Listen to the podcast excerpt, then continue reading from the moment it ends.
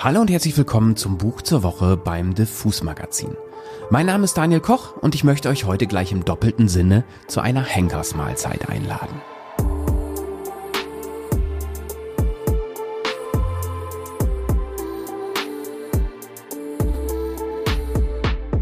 Heute geht es um ein Buch namens Das letzte Mal, wobei das Mal mit AH geschrieben wird.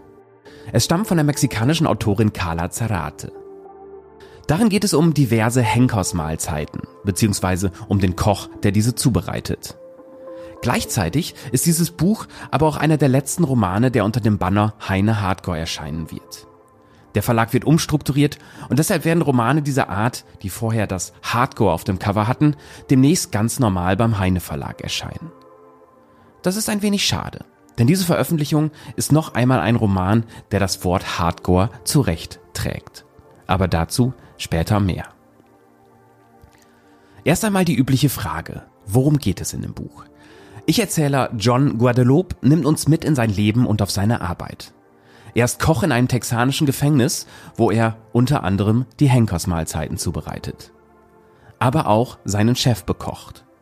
Diesen Gefängnisdirektor wird er gleich auf den ersten Seiten umbringen. Er wird ihn vergiften. Warum er das tut, ist Teil der Story. Aber eben nur ein Teil. In Rückblicken erfahren wir, wie John Guadeloupe aufgewachsen ist. Als Sohn einer mexikanischen Einwanderin, deren Träume vom Leben in Amerika recht schnell von der Realität zerschmettert werden. Und die vieles, was ihr widerfährt, an ihrem Sohn auslässt. Der Ich-Erzähler berichtet außerdem vom Gefängnisalltag, von den Psychosen der Insassen, von den übergriffigen Wärtern und vom Direktor, der ein ziemliches Arschloch ist und seine Machtposition ausnutzt, um sich zum Beispiel an seiner indigenen Küchenhilfe zu vergehen. John Guadeloupe sinniert als Erzähler dabei auch immer wieder über die Verbindung von Leben und Tod und Essen. Und Sex. Man spürt schon nach den ersten Seiten, dass letztgenanntes Thema sehr präsent sein wird. Dabei muss man sagen, John Guadeloupe ist nicht unbedingt ein sympathischer Mann. Im Gegenteil, er ist oft ziemlich toxisch unterwegs. Genau das wird im Buch manchmal vorgeworfen, was ich ziemlich interessant finde. Denn genau diese toxische Männlichkeit, diese chauvinistische maskuline Geilheit, dieser Hang zur Gewalt und derben Bildern zeichnet das Genre, in dem das Buch verortet ist, ja eigentlich aus. Das sind, traurigerweise kann man vielleicht sagen, für viele, die Hardboiled-Krimis dieser Art lesen, sozusagen die gern gesehenen Markenzeichen. Schon spannend, dass das nun überall betont wird, dass es in diesem Buch auch so ist wo mal eine Frau, eine Autorin, so ein derbes, toughes Buch schreibt. Und damit sind wir bei Carla Zarate. Die stammt aus Mexico City und Legada la Hora, wie der Roman auf Spanisch heißt, ist ihr zweites Buch. Übersetzt hat es übrigens Daniel Müller. Zarates Buch fiel mir zuerst in die Hände, weil es von Guillermo Arriaga empfohlen wurde. Ein Autor, den ich sehr schätze und der unter anderem die Drehbücher zu Amores Perros, 21 Gramm und Babel geschrieben hat. Caracerate wurde in ihrer Heimat von einer etwas sehr hymnischen Besprechung mal als mexikanische Antwort auf Quentin Tarantino angepriesen, was mit Blick auf das letzte Mal nur in kleinen Teilen stimmt. Der grimmige Humor, die Freude an blutigen Szenen, ja, das kennt man von Tarantino.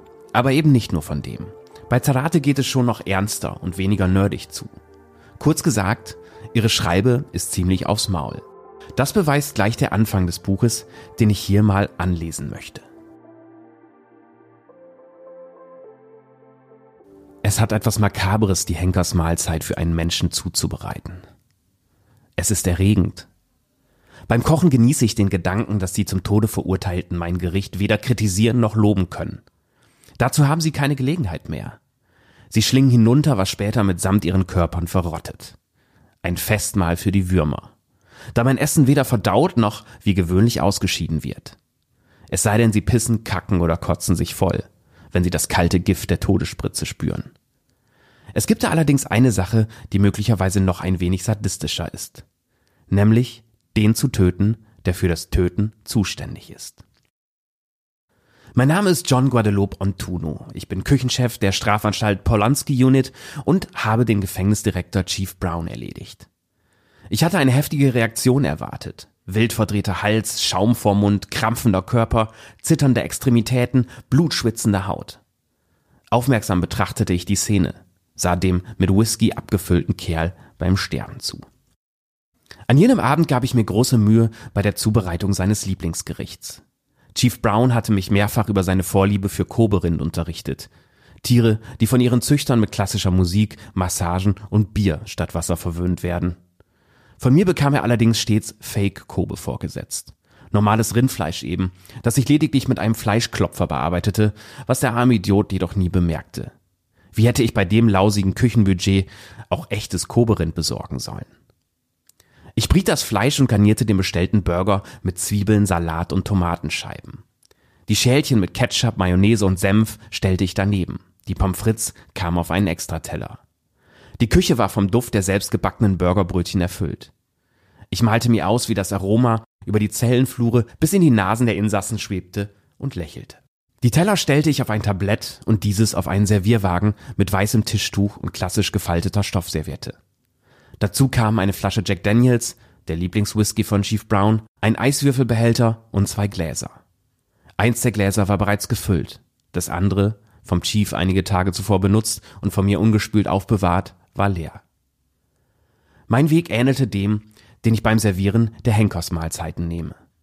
Ich ging langsam und pfiff dabei die Titelmelodie von Der Clou, die sich mir ins Gehirn gebrannt hatte, da der Chief mich bei jedem seiner Anrufe zur Essensbestellung erstmal in die Warteschleife verbannte in der dieses unsägliche Lied vor sich hin dudelte.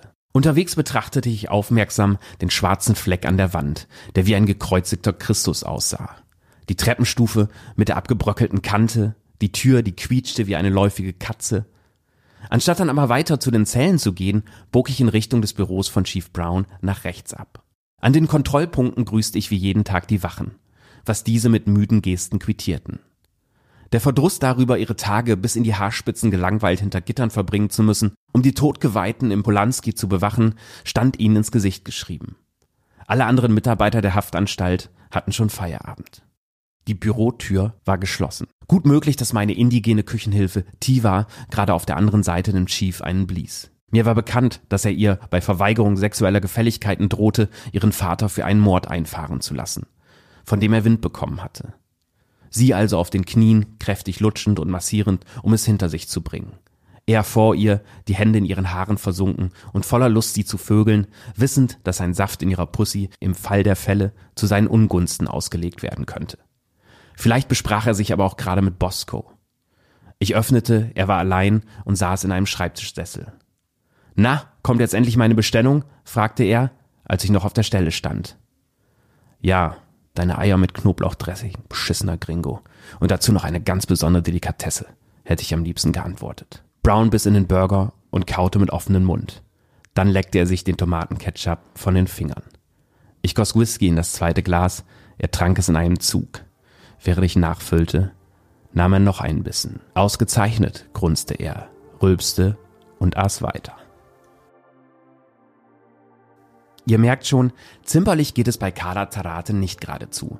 Und wer das mag, hat mit das letzte Mal einen guten, blutigen Snack für zwischendurch. Man hört diesem John Guadeloupe eben doch mit einer leicht angewiderten Empathie zu und gerade die Blicke in seinen Alltag und in sein frühes Leben sind bisweilen sehr interessant. Auch die Beschreibungen von Gerüchen, Geschmäckern, Körperfunktionen sind, nun ja, besonders.